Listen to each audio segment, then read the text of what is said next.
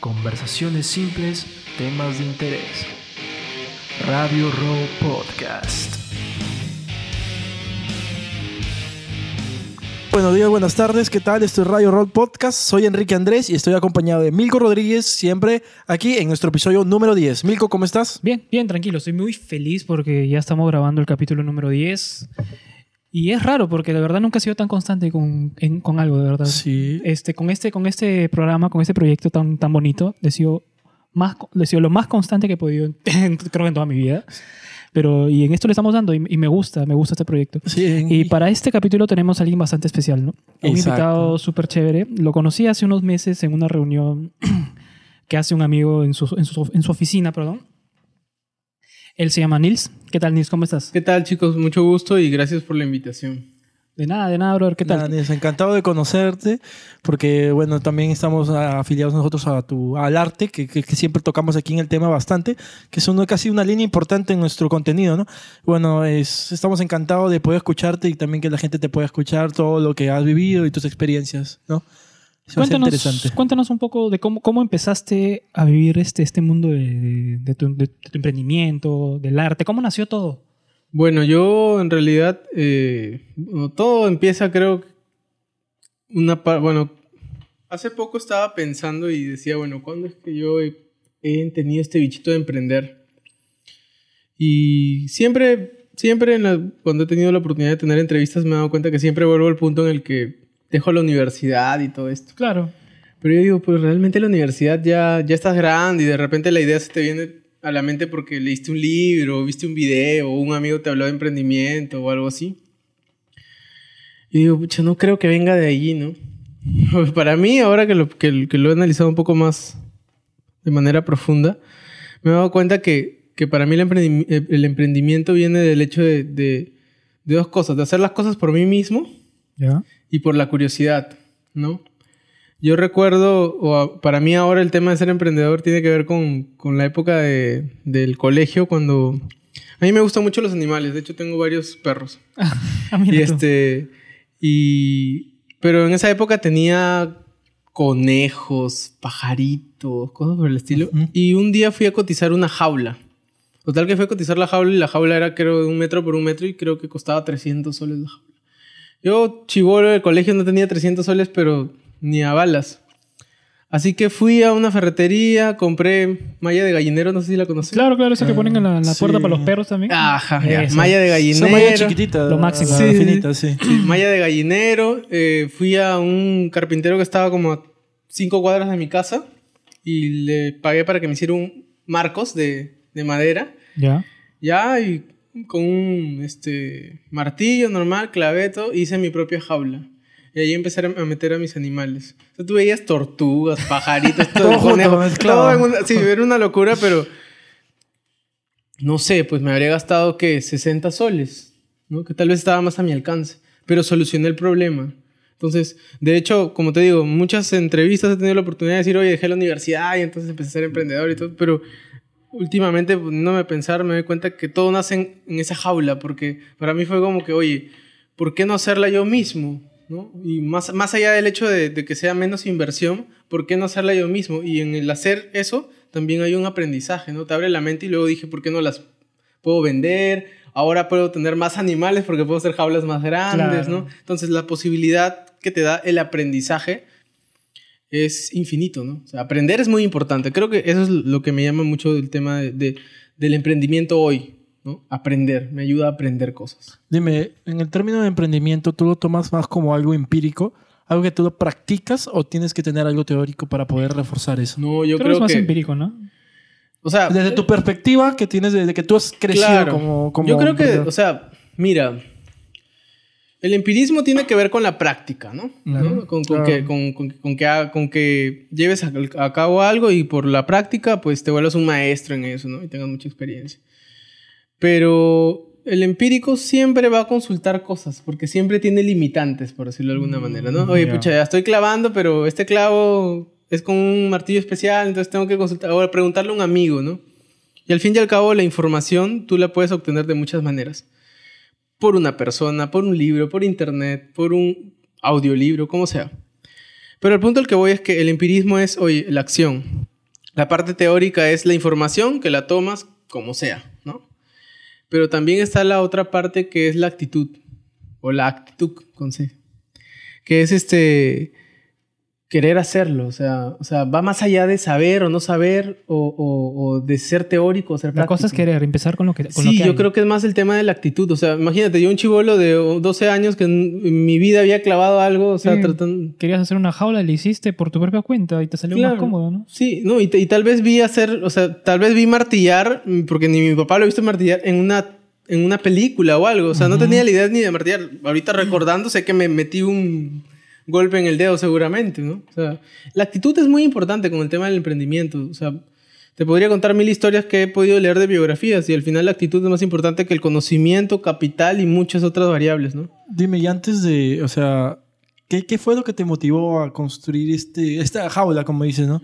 ¿Qué es lo que dijiste aparte de, no sé, qué pensamientos tenías en ese momento, de así siendo chiquillo para poder animarte a hacerlo? ampliar mis posibilidades. O sea, el objetivo, mi objetivo era tener más animales. Ese era mi objetivo. O sea, tener la mayor capacidad para tener animales en mi casa. Entonces, para mí, ese objetivo, o sea, no- en ese momento tenía el limitante del dinero. Entonces, oye, ¿cómo lo puedo lograr? Fabricándolo yo mismo. Y los sábados los dedicaba a eso. De hecho, yo en el colegio era uno de los más vagos. O sea, yo llevaba cuadernos, pero en blanco. O sea, mis cuadernos terminaban nuevos a fin de año. Y en las... En letras eh, soy muy bueno. Ahora en matemáticas soy muy bueno también, pero en esa época era un fiasco. Pero no porque pasar. fuera tonto o algo así, sino porque no me práctica. interesaba aprender lo que me estaban enseñando. Y este, me ponía a dibujar y me gileaba a la, a la, a la- profesora, o sea... Para pasar, me- para pasar, ¿no? Bueno, no, este... Me gilear no, pero o sea, caerle bien, ¿no? Una Sí. cosa así. Y, y las profesoras les caía bien y... Y me pasaban, en realidad. O sea, es- no me da vergüenza porque al fin y al cabo usaba mi, mi habilidad para convencer, ¿no? Y, a- y se aprende pues lo básico, que es leer, escribir, que es lo principal Sí, para poder sí. crecer creo como persona, ¿no? Sí, de hecho yo ahora, pucha, tengo una niña, tiene nueve meses, pero, o sea, ya tengo, al menos por mi parte, la mamá está como que ahí tratando de, de, de atracar, pero no quiero mandarla al colegio, o sea, quiero darle otro tipo de educación. ¿Qué tipo de educación estás pensando darle a tu hija? Educación en casa, pero no una educación en casa del profesor ahí mirando. O sea, te pongo un ejemplo. No sé si recuerdan este típico ejercicio de física en el que un carro va adelante y un carro va atrás. ¿No Ya. se acuerdan? Sí, y te dicen en cuánto tiempo el carro Ya. que va más atrás va a Sí, alcanzar sí, el sí, de sí, voy a adelante. Sí, sí, sí, sí. No, ya no, sí me acuerdo, sí me acuerdo. Sí, pero yo sí, es que todos los libros tienen esa hueá. Puta ya, entonces eso es aburridísimo si tú lo ves ahí, pero imagínate que tengas una simulación de dos carritos de carrera. Uno que vaya más rápido y el otro vaya más lento. ¿En cuánto tiempo lo alcanza? ¿No? En, un- en una línea recta de tantos metros, centímetros. Entonces, eso sería más vivencial. Armar un motor. O sea, yo soy muy vivencial y me gustaría que mi hija vea, vea eso, ¿no? O sea, aprender que las vacas dan leche teniendo una vaca y, y- y creo que también esa es una de las razones por las que soy emprendedor, porque quiero tener plata para comprarme la vaca. Y quiero tener plata para comprarme el go-kart donde mi hija aprenda que puede hacer carreras con su hermano y si ella va a una velocidad y el otro a otra velocidad, ¿en cuánto tiempo le va a alcanzar? Ah, ya. Entonces- Quieres que sea más, eh, que viva la experiencia. en Claro, y eso de alguna manera tiene un costo, ¿no? Ec- económico, ¿no? Me va a costar comprarme el go-kart que de repente me cuesta mil, mil, dos mil dólares. Pero por, esa es la razón por la que trabajo. O sea, no, no me mueve el hecho de decir, oye, es puta, qué genial, tengo un go-kart, ¿no? Y la experiencia. Siempre, siempre ha sido para mí la experiencia. Ese es el punto principal de todo tu aprendizaje y toda tu motivación. La experiencia. Es, que, es que al final tú aprendes que, que es la experiencia, que es el, el, el tránsito, no el final. Porque, o sea, tú naces y te mueres, así de sencillo. ¿Qué haces en todo esto? En ese espacio de nacer y morir. Tú te vas a morir, tú te vas a morir, Todos yo me voy a a morir. Somos iguales. Sí. Sí. ¿Tú qué haces con ese tránsito? ¿Yo qué hago con ese tránsito? ¿Y, y qué hace acá mi compadre de la izquierda con ese tránsito? y el de la derecha, y el del frente, y el de allá. O sea, eso es lo que nos hace diferentes. Eso es lo que te, te hace poeta, ingeniero, doctor. O sea, ¿cómo- ese cómo vi- tránsito. ¿Cómo vivir ese tránsito? Lo que también tú quisieras hacer era como que potenciar, o sea, descubrir qué talento tiene tu hijita y potenciarlo al máximo. Mira, no sé si, si descubrirlo. Creo que al final Creo ella, que al tiene, final ella tiene lo va que ¿no? descubrirlo, ¿no? Ella Pero, o sea, yo pienso, o sea, eh, no sé, pero estoy, ahorita me estoy, recordando, hace poco conversaba con mi esposa, no recuerdo cómo fue, como que eh, hablábamos de los genios, entonces yo le dije, oye, todos somos genios. ¿Y por qué? Porque todos somos buenos en algo. Y realmente para ser genio solo tienes que aplicarte en ese algo que te apasiona o te gusta, o muchas cosas también, ¿no? Da Vinci era bueno en varias cosas. También ese es el otro, eso de que mucho, el que mucho abarca, poco poco aprieta, aprieta. es mentira porque no es una verdad para todos. Para muchos tal vez, pero no para todos. Genios somos todos, ¿por qué? Porque todos podemos lograr cosas increíbles y todos somos increíbles. Y lo increíble de la, de la realidad y de la naturaleza, el mundo, universo, como lo quieras ver, es que somos tan diversos que va a ser muy difícil que te choques con una persona igual a ti. Entonces, puede sonar medio tonto, pero todos somos especiales, pero realmente tienes que vivir eso especial que eres, sacarlo a relucir y, e integrarlo a la sociedad. Eso también es muy importante. O sea, hay muchos genios que no se logran integrar a la sociedad y son unos este, Antisociales. antisociales. Entonces, también hay que poner pie en, en las habilidades sociales, porque nada te sirve ser una, una persona muy aplicada en materias si es que no puedes hablar con una chica. Porque te va, te, va, te va a restar felicidad. O sea, pucha, yo he sido muy malo con las chicas hasta los, ¿qué? 13, 14 años, ¿no? Ya después fue otra historia. di- pues, di- dímelo a mí. Dime, ¿y tú cómo, cómo crees que a las personas que tienen este problema, ¿no? De no motivarse, no, no, no tener, o sea, no saber qué hacer con su vida en ese aspecto, ¿cómo puedes aconsejarlas? ¿Cómo puedes llegar al punto de motivar para poder crecer? Porque como tú dices, a veces son, a veces dices que son todos genios, ¿no? Pero hay otros que dicen que no, porque hay la, la ciencia demuestra que uno no puede ser capaz a veces de otro y no, no todos siempre, sino que meten como que ese- esa idea, pero Dime, ¿cómo poder motivar a una persona en ese aspecto? Mira, la vida es muy compleja. O sea, te, te doy dos ideas ¿no? centrales que sirven para mí. Primero que no es verdad que todos pueden hacer las cosas... No, no, a ver, déjame explicarlo bien. Para algunos, hacer ciertas cosas es muy difícil. No es que es un poco difícil, es muy difícil. Te voy a poner un ejemplo. Para un niño eh, que tiene un hogar en donde hay violencia, por ejemplo, en donde hay pobreza y hay muchas cosas duras, es muy difícil llegar al punto, del punto A al punto B. No imposible, no es que no lo pueda hacer, pero es mucho más difícil, porque son huellas muy complejas. Eh, para un niño que tiene un hogar mucho más estructurado, ¿no? con salud emocional, eh, sin carencias económicas, es mucho más sencillo. Tampoco quiere decir que va a llegar al B y va a ser un excelente, ¿ah? porque también pueden haber errores y puede ser ocioso, etc. Pero ¿qué es a lo que quiero llegar? Estas cosas sí son condicionantes, pero si, pero si tú sabes que estás en una situación jodida, porque tu familia te hizo esto, porque alguien, tal vez me estoy yendo muy por la tangente, abusó de ti, muchas cosas que hay hoy en día, este, sí puedes salir, te va a costar, va a doler salir, Sí. pero sí puedes. Pero Ese si es lo lo puedes salir, lo, lo bonito de salir de esa de es- que puedes al final tener una, una bonita historia que contar, que contar hacia los e demás. influir en, en- en y la vas a de los influir bastante en la gente. Y eso es el punto, ¿no? No, y, pero el punto, en- con es- yo te, como te dije, son dos puntos que te Claro. voy a explicar, pero en este punto lo que yo quiero decir es que es difícil y que en ese difícil tienes que tener, son perso- hay personas que se rinden y desde mi perspectiva personal tienen derecho a rendirse porque hay vidas que son muy jodidas, ¿entiendes? No es que sea pesimista, pero te digo que hay personas que se rinden, tal vez con justa razón, no lo sé, pero es difícil. Pero ¿qué yo, les, yo, yo no les diría algo a ellos? Ahorita que puedo hablar y me van a escuchar algunas personas, yo le diría algo a los demás. ¿Me entiendes? A los que están a su alrededor. Porque siempre hay alguien bueno a su alrededor. ¿no? Yo, mi mensaje no sería para ellos. Ellos, por favor, luchen y salgan adelante. Si es muy difícil, lo siento por ellos. Trataremos que las próximas generaciones no pasen por lo mismo. ¿no? Pero los que están a su alrededor tienen que ayudarlos. Tienen que estar como un soporte emocional para estas personas que han sufrido mucho. ¿Me entiendes? Entonces, yo te digo, esa es una realidad, porque decir, pucha, todos con, con mucho, este, con mucha fuerza saldremos adelante. Yo te digo, yo conozco realidades que son difíciles y hay gente que sale y hay gente que no sale. Los respeto a los dos por igual. ¿Me entiendes? Porque nadie es Claro, quien para juzgar. Claro. Y el otro punto es, es, es una anécdota de mi abuelo. Mi papá me la contó, Ah, pero, pero este, me marcó mucho. Un día mi papá me dijo, mi, mi, mi padre es un gran empresario de la región, pero este, bueno, en el sector agroindustrial. Pero mi abuelo es, era campesino, ¿no? Entonces él tenía siete hectáreas, sembraba arroz, este... Mi papá tiene una historia que hubo mucha, mucha precariedad económica cuando era pequeño, etcétera. Pero me, cuen- me cuenta que mi abuelo era muy curioso porque cuando no había trabajo en algo, se inventaba otro trabajo. Vendía carbón, vendía chatarra. Y dice que mi abuelo un día estaba este, con él sentado y vio, vio que había un, un trabajo de movimientos de tierra con esta maquinaria pesada. Ya, con las Caterpillar, con eso. Esas. Ya. Entonces, dice que estaba ahí y este un día y empezó a mirar, ¿no? Al siguiente día volvieron por ahí, no sé qué estaban haciendo ellos por ahí, pero empezaron a mirar.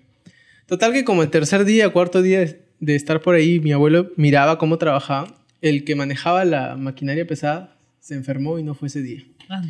Y entonces el, el- supervisor estaba como loco porque tenían que avanzar. Pucha, tenemos que conseguir a alguien que maneje la maquinaria, porque supuestamente gente que está capacitada para esto, ¿no? Y mi, mi papá dice que mi abuelo fue y le dijo, yo puedo. ¿Ah, sí? De frente. Y mi abuelo mandó. nunca había manejado estas cosas, ¿no? Entonces este, le dijo, este, ¿qué? ¿Cómo tú sabes? Sí, nomás préstame el manual. Ya, ya, toma el manual. Dicen que mi abuelo se puso a leerlo como media hora. Ya, yo puedo. Se subió, empezó a manejar la máquina, hizo el trabajo. ¿Entiendes? Y cuando terminó, mi, mi- mi papá se quedó sorprendido y le dijo, pero si tú nunca has manejado esto, le dijo. Y mi- tal vez lo que diga, no sé si se puede decir acá. ¿Puedo hablar cualquier palabra? Dale, dale, Ah, bueno. dale. Este, mi abuelo le dijo, ese huevón de ahí que maneja la maquinaria pesada, este, tiene cerebro igual que tú, ¿verdad? Tiene manos igual que tú, tiene piernas igual que tú, tiene pelo igual que tú, caga igual que tú. ¿Por qué chucha tú no puedes hacer lo mismo que él? Ah, esa es la mentalidad que tenían los, los abuelos antes. No sé si los abuelos, pero mi abuelo le dijo eso a mi papá. Entonces, cuando yo veo a alguien que hace algo, yo digo, ¿por qué chucha no puedo yo? Pero también es importante decir, oye, ¿por qué chucha no puedo yo? Y pues y le pregunto si no sé algo. pues, ¿no? No, no con la envidia, ¿no? Sino, yo también puedo. ¿No? Y eso también es algo que, que tiene que ver con, con la mente y tal vez con la crianza. Por eso es que te digo lo otro que a veces es muy duro, ¿no? La crianza te puede marcar mucho. Imagínate un bebito, un niñito diciéndole, no, no, no, no puedes. Claro. Es jodido sacártelo de la mente. Es por- como que si lo programaras, ¿no? Exacto, Y es lo muy difícil, condicionas. y es muy difícil al, al futuro romper esa, ese- Sí, esa es- programación y que veces, los padres. y a veces la gente... Es, eso te desmotiva totalmente. No, es que- Y aparte cuando tú, como tú dices, tú buscas ayuda... Y dices, oye, no, no, no, no sé esto. Y te explican, te lo explican mal, te lo explican de la manera... Eso siempre vas a encontrar y eso también es algo negativo. Y creo que si tienes amigos cercanos que sepan de algo, deberían enseñarte, ¿no? Porque uno aprende, uno sabe estas cosas y creo que guardarse un conocimiento es una pérdida total. Es, es una pérdida para la humanidad. Sí, Sí, siempre o sea, tienes que acostumbrar a, a- a enseñar, compartir. Enseñarlo, compartir. sin, sin esperar nada a cambio. Es que mira, eso es algo también bien, bien cierto, ¿ah? Pucha, si te contara oportunidades en las que he dado sin esperar nada a cambio, es que tú das uno y te viene diez. Yo, te- yo, yo soy una... O sea, no sé cuál es la palabra, pero yo te puedo asegurar que porque, porque me ha pasado. ¿Entiendes? O sea, Experiencias, pues. Sí, a veces estaba así en cero en, mi- en alguna época, de pronto se me acababa toda la reserva y ¡pum! llegaba algo. Porque en algún momento yo también he dado. O sea, nunca sabes cuándo vas a necesitar a los demás. No puedes prescindir de nadie en realidad. Ni tratar mal a nadie, ni tratar mejor a alguien que a otro. Todos por igual. Todos somos iguales. Sean hombre o mujer, eso sí, sí, eso es verdad. sí, sí. niño, incluso a los niños hay que Sí, respetarlos. muchos los infravaloran a los niños, ¿verdad? Los tratan como que no, no sé. Incapaces, que no pueden decidir nada, no pueden decidir ni, ni el diseño de su polo. Sí, eso es casi, creo que casi todo el mundo tiene ese problema de niño, pero o sea, no puede tomar una decisión que sea la mínima de "Pues, quiero ver tele, no la puede, no la puedes tomar porque no te la van a hacer, no te la van a permitir. Sí, sí, sí. Y eso creo que también afecta un poco en, en la, en la más grande, creo, porque vas a tener, no sé, problemas con la autoridad, tal vez, Sí. porque no te dejaron hacerlo de niño. Y es un, Sí, una- un- sí. conflicto que viene desde abajo y te, te sale así como un árbol de problemas, como le llaman. Y es, uno tiene que solucionarlo, pero a veces uno no, sabe cómo solucionarlo y se queda atorado en eso. y es como que a veces yo tengo, me ha pasado varias veces eh, y pucha, creo que casi, casi, casi, casi a todo le ha pasado alguna vez, ¿no? Sí, de hecho. Y es complicadísimo, ¿no? Pero bueno, como tú pues has vivido estas experiencias, puedes contar bastante de esto, ¿no? Bueno, puedo contar lo que yo he vivido. O sea, realmente la, la vida es, es, es una aventura. O sea, como te digo, o sea, yo porque veo a todos iguales, porque todos nacen, todos se mueren. Me pego con personas que digo, ah, su, qué chévere lo que estás haciendo con tu tiempo, ¿no? Qué chévere lo que estás haciendo con tu vida. Pero con personas que están haciendo cualquier cosa es como que, bueno, Bueno, yo es tu decisión. es tu decisión. Está bien. Ah, mira. Bueno, eh, ahora enfocándonos en lo que es ya tus, em- tus empresas o cómo comenzó todo esto, ¿no? Yo me acuerdo, yo me acuerdo del mundo de Nils. El mundo de Claro. Nils, que fue, porque yo también te escuché pues cuando estabas en los malls y todo. Sí, sí, sí. que- que Creo que contratabas vendedoras, ellas te, te apoyaban en Sí. vender tus libretas, tus Claro. llaveros, tus... O sea, ¿qué, qué más vendías? ¿Pines? No me acuerdo. Pines. Bueno, varios productos. Bueno, yo empiezo... Pero dime, ¿cómo comenzó esto? ¿Cómo, cómo te animaste a crear el mundo de Nils? Pucha, la verdad es que fue una casualidad. Mira, yo he sido pintor, solamente pintor, bueno, o artista, ¿no? Eh, durante dos años más o menos, que solamente me dedicaba a pintar, a crear. O sea, Estaba encerrado en un cuarto, pinte, pinte, pinte. Eh, esa época para mí es una de las épocas más felices de mi vida porque podía ser una de las cosas que más me gustan en el mundo. Eh, pero la contraparte era que tenía mucha carencia económica, ¿no? Entonces yo, yo no tenía realmente nada de dinero casi. Yo dejé la universidad, eh, trabajé con, en, la, en la empresa de mi, de mi padre un, un año creo o algo así. La dejé. Cuando la dejé me fui a vivir a un cuarto eh, y tuve, te cuento esto para, context- para contextualizar, ¿no? No. Este, y me fui a trabajar en una tienda de Santa Natura de vendedor. Ah. Duré 15 días. Así te digo, No- 15 no, días. No aguantaste. No, no es que no aguanté, es que yo, o sea, bueno, es mi, mi, mi opinión, pero yo domino las cosas muy rápido. Entonces, pucha, en 15 días, creo que era el primer vendedor que les había vendido 500 soles por día, una cosa así. Ah, bacán, sí, me- se me hacía fácil vender. Después, y estaban contentísimos, pero en esos 15 días, como yo tenía tiempos libres, porque en las tiendas siempre hay momentos en los que no viene nadie, ¿no? este, yo me ponía a dibujar. Y un día dibujando me doy cuenta que, que, pucha, veo el dibujo y digo, pucha, esta vaina... Yo siempre he hecho caricaturas de pequeño.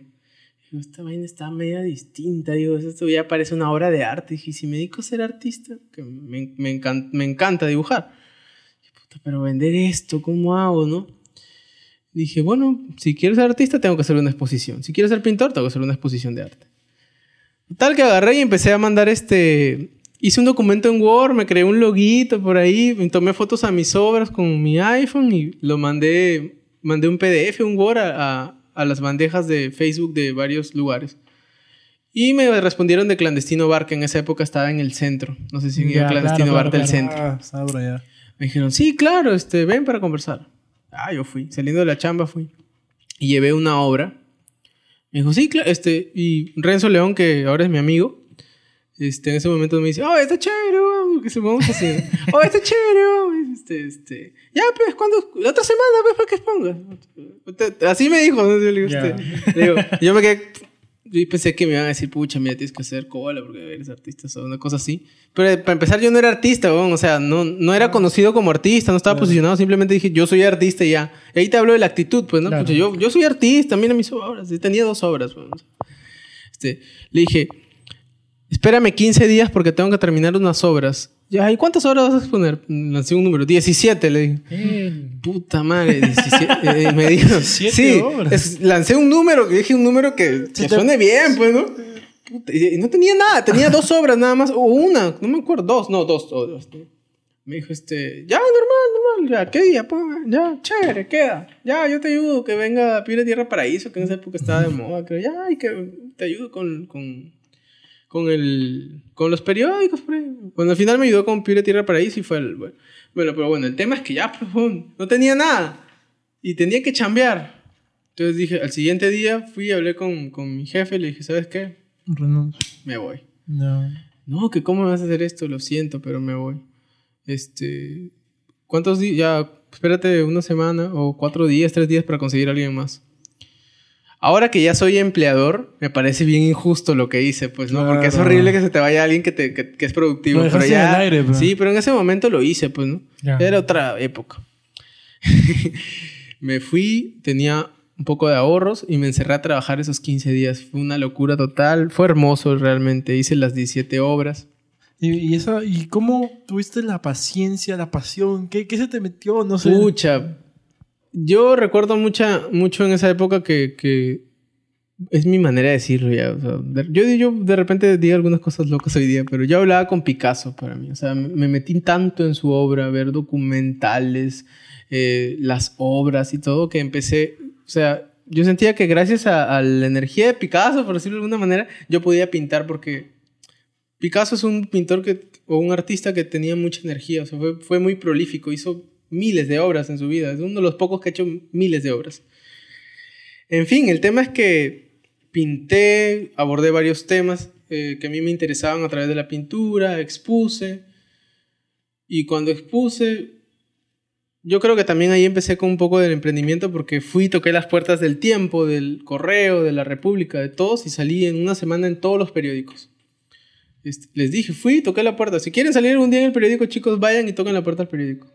Vayan y digan, quiero que me haga una nota porque voy a hacer esto. Y les dicen, ya. ¿En serio? Si los periódicos frente. están buscando noticias, están buscando cosas interesantes. No, Bueno, sería una buena opción para Radio Roll. No, claro, yo les digo, chicos, ahora, hoy en día yo ya tengo contactos en los periódicos, pues, ¿no? Eh, porque he salido varias veces, pero en esa época, pues, nadie me conocía. Es más, yo he vivido en Lima cinco años y antes vivía en Sullana. En Piura no me conocía, me conocía nomás mi mamá, creo. o sea, no conocía a nadie de Piura, en realidad. Bueno, en fin, salió muy bien. Fue un montón de gente que ni conocía. Clandestino se llenó. Este, todo bien. Vendí una obra de una amiga que vino de Lima justo de viaje y me compró porque era mi amiga. Después no vendí nada más. Y ahí es donde empieza el problema. pues. Porque yo me doy cuenta que era maravilloso pintar. Había invertido mis ahorros para enmarcar los cuadros. eh, tenía que pagar cuarto, comida. Y solo había vendido una obra que la vendía 400 soles, creo. Entonces dije, pucha, esta huevada es inviable. Y esperé. Y ahí es donde mm, recordé que en la universidad, por curiosidad, aprendí diseño gráfico con, gracias a San YouTube. Ya, o sea, YouTube lo es todo. Es lo es todo. Y, es- y, y nada, pues, o sea, este. Empecé a hacer chambas de diseño gráfico. Y me iba a- al centro a buscar imprentas que me hicieran las que me imprimieran las tarjetas de presentación.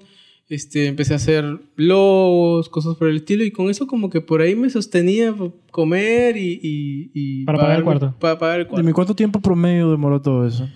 Esa época, te hablaré que habrá sido... De esa época inicial habrán sido seis meses, pero al final se alargó y habrán sido dos años, pues como te digo. ¿no? Que viví del, del diseño gráfico, de las chambas que me salían de diseño gráfico, de vender alguna ilustración personalizada con mi estilo, pero que me pedían. Y vendí mi moto y, e invertí en ropa y empecé a vender ropa, pero cosas que no me quitaran mucho tiempo, porque el diseño gráfico me quitaba mucho tiempo y a veces es jodido hacerle el logo mil veces a la persona para que quede contenta. Sí. Este, y, bueno, este, llega un punto en el que, ya, bueno, eso es como artista, ¿no? Ya lo alargué bastante, pero luego como artista, este, me doy cuenta pues que era bien jodido vivir del arte. Financiaba mi, mi, mi arte a través de diseño gráfico y vendiendo cosas. Y, pucha, después de tiempo, de dos años, yo digo, pucha, es imposible vivir de esto. Esa fue mi, mi, conclusión. Es imposible vivir de esto. Eh, yo no pedía una vida con lujos, pero quería al menos dinero para irme al cine una vez a la semana, que acá cuesta 10 soles, creo, 5 soles. Cinco soles. Y en esa época ni eso podía. Entonces, yo me- soy un sibarita, o sea, me, me gusta comer helado, me gusta comer chocolate, o sea, me gusta ir a un buen restaurante, no porque hoy es el buen restaurante, sino porque cocinen bien, ¿no? Entonces, este... Pero un placer que tenía era ir al cine solo, por ejemplo, ¿no? Y, y no podía, ni siquiera, y, claro, y no podía eso, o sea... Y yo dije, bueno, pues no, no, no puedo vivir así. Y siempre he pensado en tener una familia. O sea, toda mi vida, realmente desde hasta de niñito creo, siempre he tenido la idea metida de tener hijos y tener esposa y tener una familia feliz. Y decía, pucha, ¿qué les voy a dar a mis hijos, no? Entonces en un momento me, iba tan mal que tuve que dejar el cuarto y después de dos años, imagínate, me regreso a la casa de mi mamá. Para mí era, pucha, como retroceder 10.000 pasos, pues. Y mi mamá no me quería aceptar, pero tuve que rogar y me aceptó. Es que había dejado la universidad y toda la vaina, como, ¿no? estás como que en conflicto molesto, con Sí, mi padres. papá no me ha hablado creo que tres años, cuatro años. Recién he, re- he recobrado la relación hace dos años. Ah. Y este... O año y medio, no sé. Bueno, en fin, la vaina es que regresé donde mi mamá y ya pues estaba pintando y mi mamá, ni ¿dónde compré esto? Estaba pintando, ni es esto, Eh, ni sí. es esto, puta madre. Estaba. Y- Te entiendo. Y no, y para crear hay que tener concentración. Sí, Entonces, cuando yo estaba en mi cuarto, nadie me jodía apagar el celular, yo creaba. Pucha, estaba con su madre. Ah, puta madre. Este, mi mamá se va, pasé Navidad solo en la casa, ¿no? Mi mamá se fue a pasarla a Trujillo con una amiga. Y justo por los días de Navidad, yo no tenía plata, pues. Y ya andaba, ahora, en ese momento ya andaba que le pedía prácticamente, mamá, préstame 20 soles, mamá, préstame 50 soles. Y para, o sea, me, me molestaba mucho, pero no en ese momento no tenía otra opción.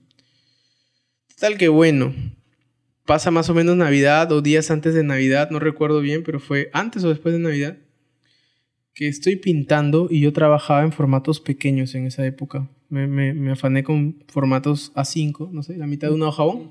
Ya. Y entonces yo empiezo a... a- bueno, estoy, estoy firmando una obra así.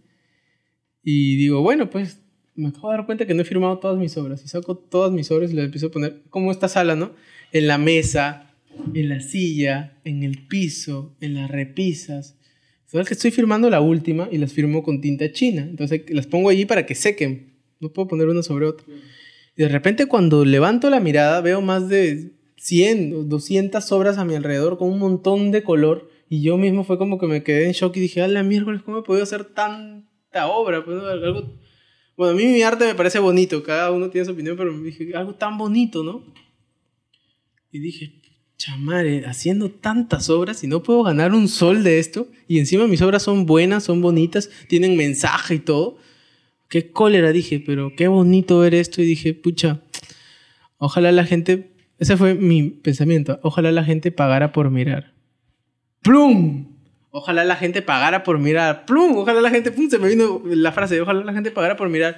A la miércoles. Tenía 10 soles. Ahí, es- ahí empieza el mundo de Nils. Este, dije, claro. En esa época, para pintar en grandes formatos, ya no estaba pintando en lienzo, sino en planchas de cartón este, compacto, que es como, lo- este, ese cartón compacto lo hacen con, reciclan todo el papel. ¿Cuál? ¿Cartón corrugado? ¿Microcorrugado? No, el cartón este, gris. cartón- Ah, ya, ya, ya. Más Ya. o menos sí, sí, sí, sí, Sí, sé sí, qué tipo de cartón es. Claro. Ese cartón es barato, tres soles sí, cuesta cada es uno. baratazo. En el mercado te venden una planchota, ¿no? Claro, pues. Dije, ya sé. Pero, ah, ya, y mis obras, algunas para verlas, porque me gustaba verlas mientras pintaba, así, veía las que iba haciendo, las pegaba en la pared con limpiatipo. Y todo se empezó a conectar. Dije, agarro cartón, pongo dos, tres planchas con limpiatipo, pego las obras, salgo a la calle, les empiezo a contar a las personas las historias de las obras y pongo una cajita que diga colaboración voluntaria. Pero así se me ocurrió eso, porque se me metió ese... ¿Por qué no pagarían por ver? Tenía 10 lucas. El cartón costaba 3 soles. Tres, yo quería comprar 3. Dos para poner obras y uno para hacer un cartel. Que dijera exposición de, de Nils y todo eso, ¿no? Ahí no existía el mundo de Nils, ¿ah? Ya. Era, mi página era Nils Mejía, arte de Nils Mejía, una cosa. Este, y agarro y, y digo, ya, pues 3 por 3, 9. Limpiatipo no tenía. O tenía, pero me iba a faltar para pegar todas las obras. Limpiatipo costaba 2.50. O sea, tenía 3 por 3, 9. Perdón, 2, claro, 2.50. Más 1, 10, ¿verdad? Yo tenía 10 soles en el bolsillo. Por eso es que siempre cuento mi historia que tenía 10 lucas en el bolsillo. Me faltaba un sol 50 para completar el limpiatipo. Pasa mi hermano menor por ahí. Jefferson se llama mi hermano. Jefferson, préstame un sol 50. No, ¿para qué? Préstame un sol 50, te lo devuelvo en una hora. O en dos horas. Ya, ya, ya. Estamos al 50. A mi hermano menor le tengo que pedir plata. Fui, weón, compré las tres planchas, pinté una plancha. Y cuando estoy pintando la plancha dije, tengo que... Marketing ahí. ahí. tengo que ponerle un nombre a esto. Un formato. Creé el formato Expo Móvil. Le puse una Expo Móvil porque era una exposición que la podía mover por cualquier lado y que la idea era que se iba a mover por toda la ciudad. Y empecé, pum, pum, a maquinar todo. Ya, Expo Móvil. Ese es mi concepto. Pero todas las exposiciones tienen un nombre. Dije, pucha, ¿cómo le pongo? Al- Tenía una exposición que se había llamado Habitantes de mi jardín, cosas así, ¿no? Dije, pucha, ¿qué nombre? Necesito un nombre que sea fácil porque la gente es gente de todo tipo Algo la que va a pasar por ahí. más Claro, digerible. Niños, adultos, ¿no? Dije, pucha, no es un- una persona de galería, ¿no? ¿Qué le pongo? Esto es como mi mundo interior, mi mundo, el, el mundo de Nils. El Pero mundo fue. Nils, pero la fue así como, Sí, ya, el mundo de mundo de Nils. Sí, Ya, la mierda, el mundo de Nils. O sea, una cosa así que, o sea, no fue que, ah, su, qué tal marketing, el mundo de Nils va a funcionar, ¿no? Puta, no. Ah, encima es largazo.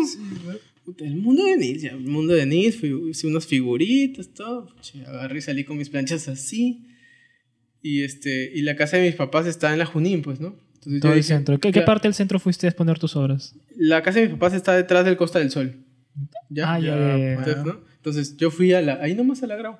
Ah, Fui, este, me paré en una esquina, apoyé las, los cartones con la pared y co- cogí una cajita que por ahí mi mamá tenía, creo. Y, o sea, esta era la plancha de, de cartón, ¿no? Ya.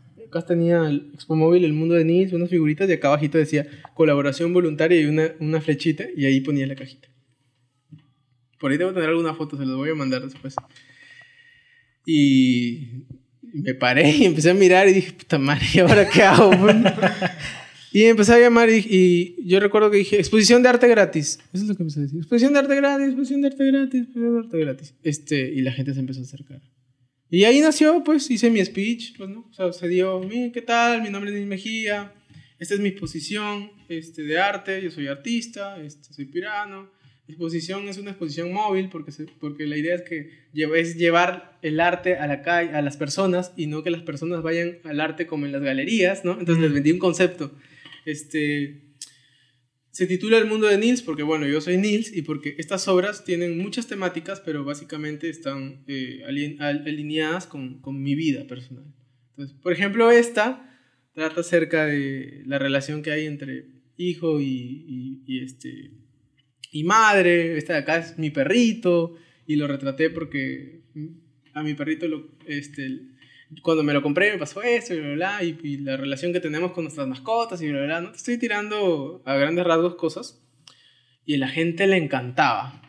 Entonces ponía, ah, ese se parece a mi perrito, ah, este, ah, qué lindo, joven, lo felicito, pucha, pucha, se, tom- empezaron a to- se tomaban fotos conmigo, este, me Empezaron a mi- colaborar. Sí, y plin, plin, y sonaba, plum, y yo veía la cajita, chévere. Entonces ya creció, ya está Huevón, funcionando. cuando terminó el día, que yo habría salido a las 4 de la tarde, yo terminé a las 9 de la noche, 5 horas, tenía 70 soles. Diarios no está nada 70 mal. ¿eh? soles diarios. 70 soles, loco.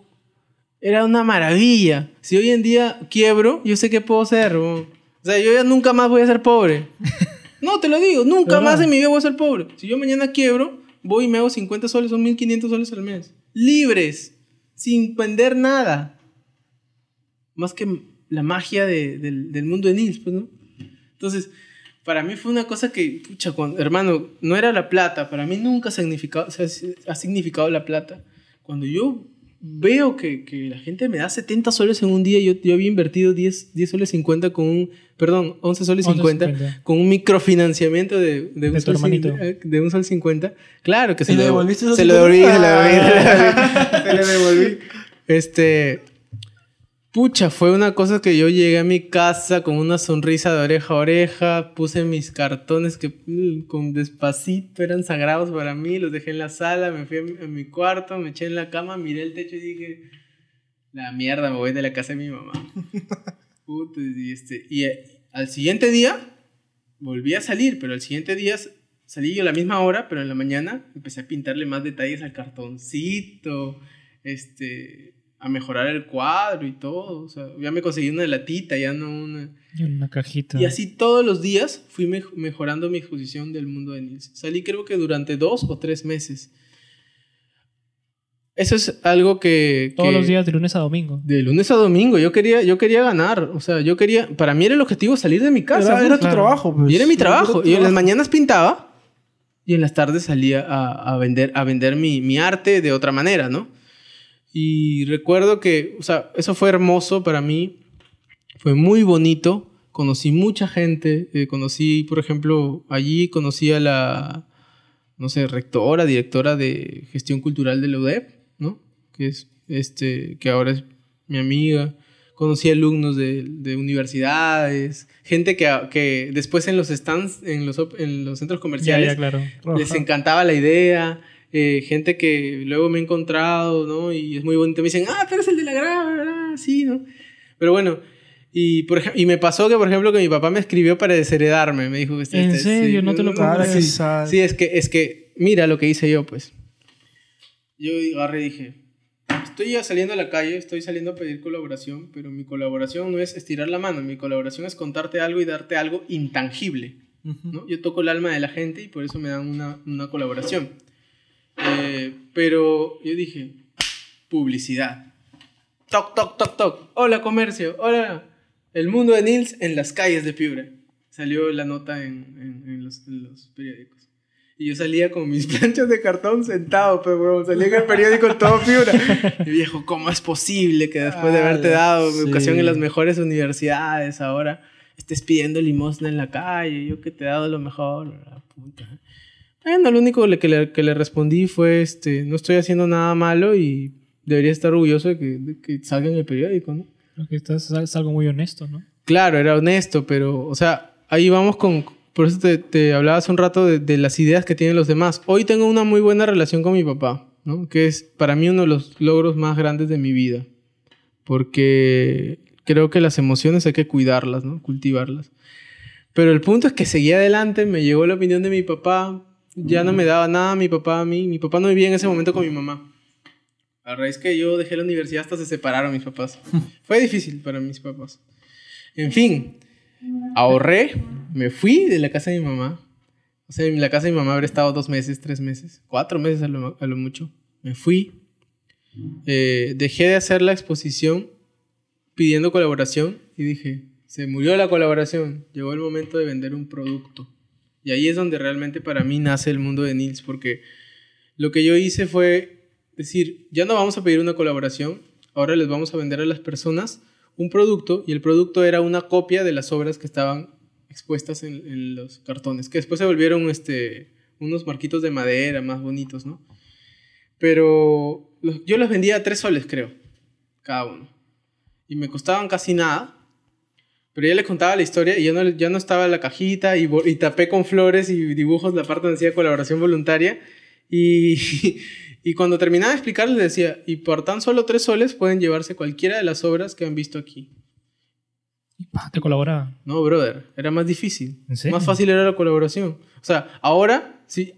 Mira, ese día me hice se- 60, 70 soles el primer día. Ya. Pero en promedio yo me hacía 30 a 40 soles. Pongámosle que eran 40 soles diarios, ¿no?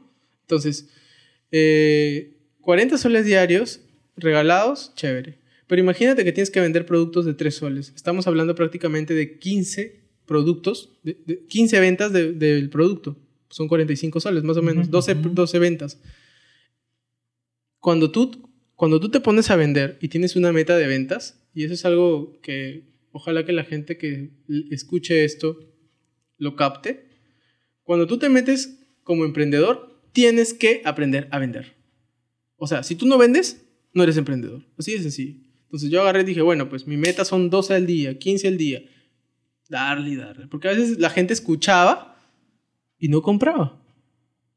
Se volvió más complicado que la Claro, porque antes aunque sea te tiraban 10 céntimos, no te tiraban nada. y ahora no, porque les estabas vendiendo, no les interesaba. Y ahí Mm. yo también me di cuenta de la falencia, pues. Es como si yo ahorita viniera y te contara... ¿no? ¿Tienen por ahí las postales? ¿Pueden pasarme las postales? Mm. Postales Sí. regaladas por Nils. Todos están bien bonitos. ¿eh? Bien bonitos. Mira, esta obra habla acerca de, de una nueva vida. Y ahora esta postal que las regalamos tienen el significado acá, acá atrás. Y puedes dedicársela a alguien que, esté, que, que le, le llegue bien este, este mensaje, ¿no? Pero en ese momento yo vendía cosas así, más o menos, en una calidad, pucha, ¿qué te digo? Uno de estos. Esto es mucho mejor. Pero si yo solo te contara la historia de esto, ya te llenarías, no necesitarías, no, no necesitarías comprarla. Te la cuento para que entiendas más A o ver. menos lo que hacía. Esta obra la hice eh, inspi- inspirado en, en, en mi hija. ¿no? Se llama Amarillo desde el corazón. Voy a leértela y luego te lo explico. Pequeñito como grano de arena, tan vivo como la más pequeña de las células, mi pececito nada feliz a la espera de nuestro encuentro. ¿Por qué amarillo? Porque el amarillo es luz. Y cuando hay un nuevo ser, significa una nueva esperanza, una nueva luz, ¿no? Esta obra también tiene rojo, porque el rojo es pasión. La vida es frenéticamente pasional. Una, una- un ser, un nuevo ser, se genera desde una célula que se va dividiendo y dividiendo y dividiendo y dividiendo miles de veces para formar tejidos y formar un nuevo ser. Ahora dice, pequeño como un grano de arena, porque los bebés cuando recién inician la vida son chiquititos, un granito. Claro. Tan vivo como la más pequeña de las células, ¿no? Un ser vivo es una cosa muy chiquita, pero ya es, una, ya es un ser viviente. Una célula ya está viva.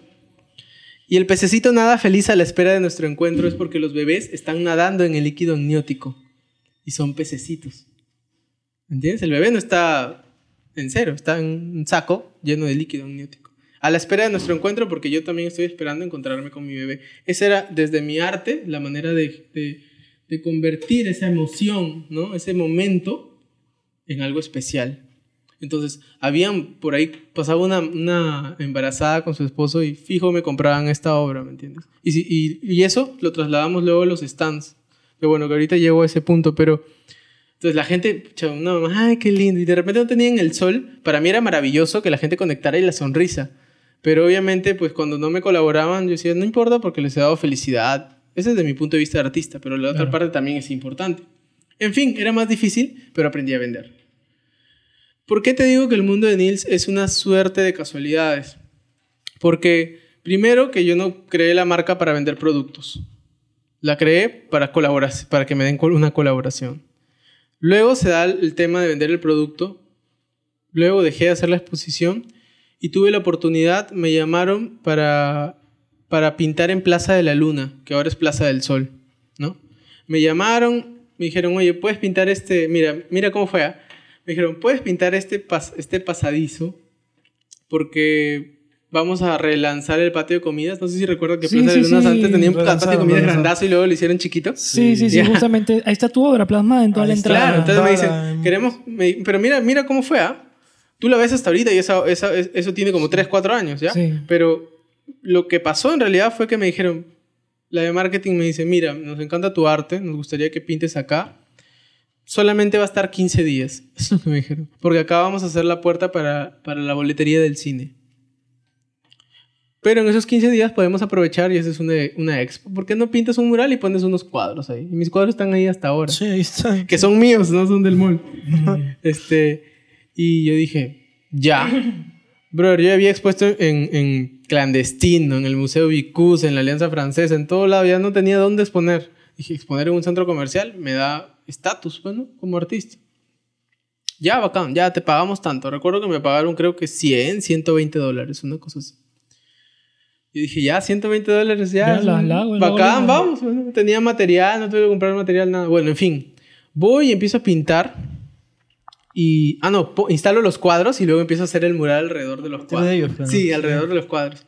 Y me dijeron que lo hiciera un jueves o un viernes y un sábado. O un jueves y un viernes. Y me dijeron, si quieres, tráete tú. Como sabían que vendía esas cositas, tráete y vende normal. No hay ningún problema. Ay, ay, ay. Pero mientras estoy pintando, la cantidad de gente que pasa por allí es considerable cuando hay cine. Y todos venían a mirar qué estaba haciendo y se empezaban a tomar selfies con el mural.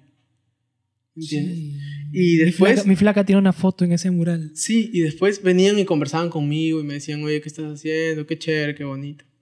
Este, y algunos me compraban las figuritas que vendía. Se empezaron a tomar selfies y selfies y selfies y selfies y yo empecé a contar cuántos selfies y eran un montón por, por hora. Etiquetaban, pues, ¿no? Me etiquetaban y toda la vaina. Entonces, uy, qué chévere, pues, ¿no? me está conociendo más gente. Total que hice la activación el jueves, volví el siguiente viernes para seguir pintando, terminé el mural. Y cuando termino, voy y le digo a la de marketing, eh, mira, ya terminé, este, gracias, ¿no? Este, cualquier cosa, estamos en contacto. Me dice, no, espérate, mira, los de Indesi han dicho que no se puede hacer la puerta ahí. Así que ya no vamos a tumbar nada ahí. Y hemos visto que a la gente le gusta lo que haces. Y se están tomando selfies y se ha vuelto, como, se ha vuelto en estos días como algo llamativo. ¿Por qué no vienes, pones dos mesitas ahí, te sientas y si quieres vende libretitas, llaveritos, mira. Y justo había una chica que le daban permiso también los fines de semana, pero por otro lado del patio de comidas este, para que vendiera sus libretas, llaveros, pines, llaveros, pines, pero de, de DC Comics. Con Ah, imágenes así. Como esa chica de ahí, me dice, normal. Yo le digo, ¿pero cuánto me cobrarían? No, gratis, tú nomás ven. Qué bacán. Sí, Cuando me dijo eso dije, ¿ya? ¿Qué mierda? Yo nunca había hecho una libreta, por favor. Yo dije, ya, ya, ya, ya, chévere. ¿Cuándo? La otra semana, ya. ¿Cuántos días? Voy a venir de jueves hasta el domingo. O, o los fines de semana, ¿no? Ya, le dije ya. Pero la chica, la de marketing se fue. Me fui donde la chica, le compré una libreta que me costó 12 soles, se la pagué. Es como que te pago, volteo y empiezo a romper la libreta para ver cómo era por dentro. Y la chica me quedaba mirando. ¿En serio? Sí, brother, yo soy así. Puta, o sea... O sea, si compraste bien frío, la rompiste en su cara. ¿Enfrente de su cara? Sí, pero no lo hice por malo, sino No, porque yo no, quería, Querías ver el material. el material. Claro, claro. Caminé cinco pasos y dije, esta weá es pan comido.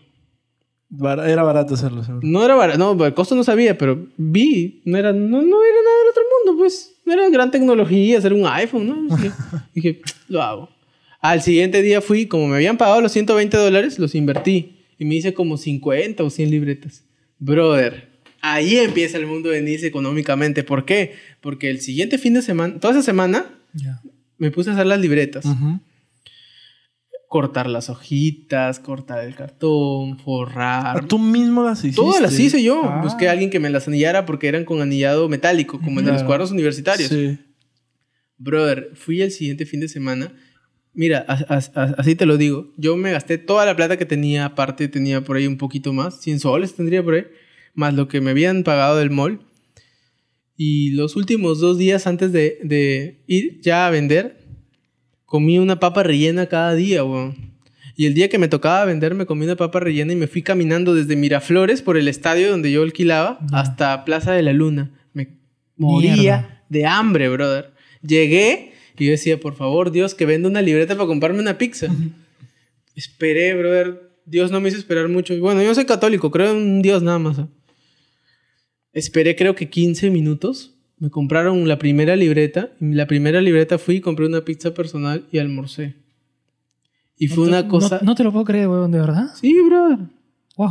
Sí. Qué fuerte. O sea, te sí, das cuenta. sí- No, sí brother. es fuerte. Te das cuenta que esto no es, o sea, no es fácil. No, a mí que me deje... ah, bueno, mi, mi mujer ahorita no es maravillosa, ¿no? Pero esa época que me dejara mi flaca, cualquier cosa. Tampoco que se muriera mi perro. Pero este... Este... Brother, a mí me quitas la comida... Pucha, no me jodes el cerebro. Yo amo comer, brother. No soy glotón. Amo comer simplemente. Me encanta comer. Pucha, y este... Comí la pizza, lo más rico del mundo. Y plum, plum, brother. Terminé el fin de semana y me había vendido 600 lucas. Después de no tener nada, brother. Nada. En Oye. dos días. Me vendí 600 lucas. ¿En dos días? En dos días. Viernes, sábado y domingo. Brother, yo te juro que el domingo salí caminando y era una cosa que, te juro que hasta ahorita puedo volver a sentir, o sea, siento así, era una cosa maravillosa. Era, era uno de los momentos más maravillosos de mi vida, pero no por el dinero, brother, sino porque lo había logrado. Porque yo podía, ah, logré, en ese momento dije, puedo rentabilizar mi arte. Puedo, puedo, yo dije, puedo no ser un Van Gogh. ¿Sabes que Van Gogh se murió de No, hambre? se murió pobre, güey. Puedo no ser un Picasso. Picasso cuando, cuando inició, mira, tú investiga, Picasso tuvo una época azul y una época rosa. ¿Sabes por qué Picasso tuvo una época azul? Porque el, el chisguete del, óleo azul era barato, loco. Y porque no tenía plata. Comía pan duro. No porque Picasso se le ocurrió pintar en azul. Aparte que hizo obras tristes porque estaba jodido de plata y no tenía ni para pagar pucha, un, un hot dog, ¿me entiendes? Entonces yo decía, pucha, para mí era como que puedo al fin decirle a la gente que ser artista es posible, así sea vendiéndolo a través de una libreta. Conversaciones simples, temas de interés. Radio Row Podcast.